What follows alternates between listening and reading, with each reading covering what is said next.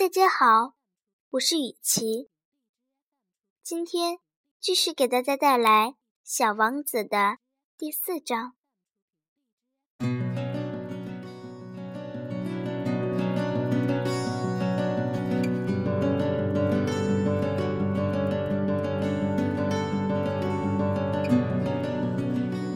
我还了解到另一件重要的事，就是他老家所在的那个星球，比一座房子大不了多少。这倒并没有使我感到太新鲜。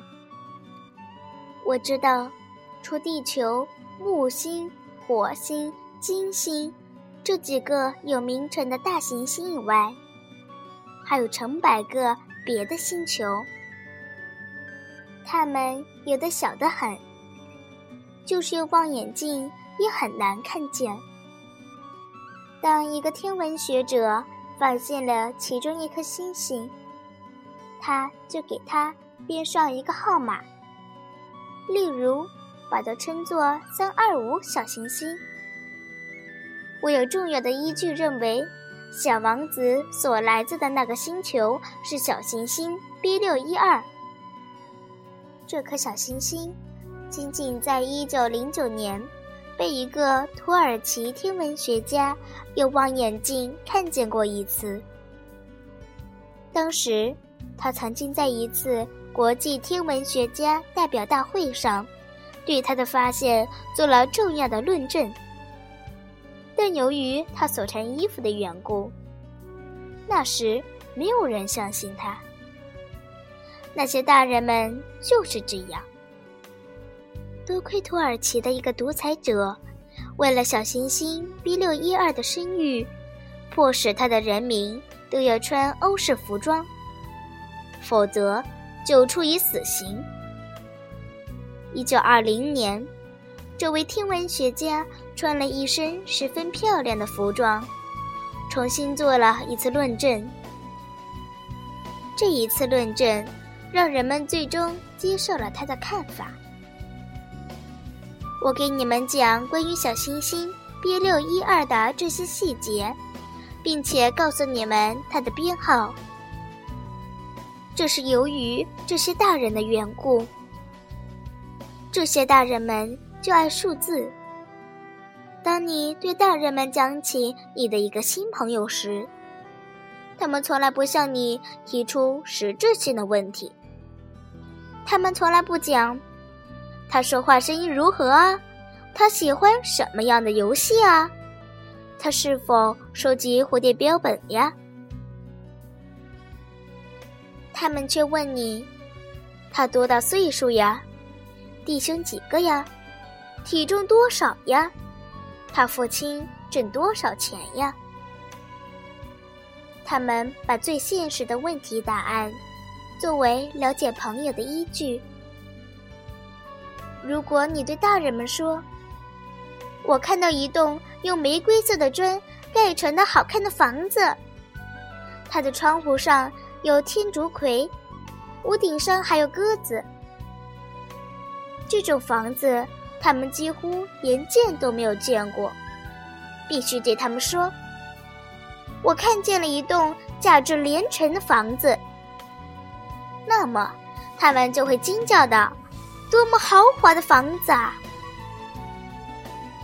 要是你对他们说：“小王子存在的证据就是她特别漂亮，她笑着想要一只羊，她想要一只小羊，这就证明她的存在。”他们会摊开双手，对孩子的天真幻想一笑了之。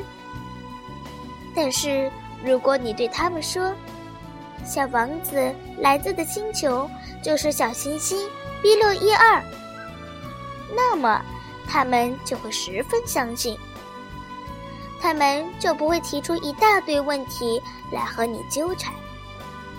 他们就是这样的。小孩子们对大人们应该宽容些，不要埋怨他们。当然。对我们这些懂得生活的人来说，我们才不在乎那些编号呢。我真愿意像讲童话那样来开始这个故事。我真想这样说。从前呀，有一个小王子，他住在一个和他身体差不多大的星球上。他希望有一个朋友。对懂得生活的人来说，这样说就显得真实。我希望人们能静下心来，好好的读我的书。我在讲述这些往事时，心情是很复杂的。小王子带着他的小羊离去，那是六年前的往事了。我之所以在这里尽力把它描写出来，就是为了不会忘记它。最伤心的事情，就是忘记曾经的美好。真正遇到一个理解并欣赏自己的朋友不容易。再说，我也可能变成那些大人那样，只对数字感兴趣。也正是为了这个理由，我买了一盒颜料和一些铅笔。像我这样年纪的人，而且除了六岁时画过闭着肚皮的。和开着肚皮的巨蟒外，别的什么也没有画过。现在重新再来画画，真费劲啊！当然，我一定要把这些画尽量的画的逼真，但我自己也没有把握。一张画的还可以，另一张就不像了。还有身材大小。我画的有点不对，在这个地方画的太大了些，另一个地方又画的太小了些。对他衣服的颜色我也拿不准，于是我就摸索着这么试试，那么改改，画个大概。我很可能在某些重要的细节上画错了。这就得请大家谅解我了，因为我的这个朋友从来也不加说明解释。他认为我同他一样，可是很可惜，我却不能透过盒子看见小羊。我大概有点和大人们相似，我一定是变老了。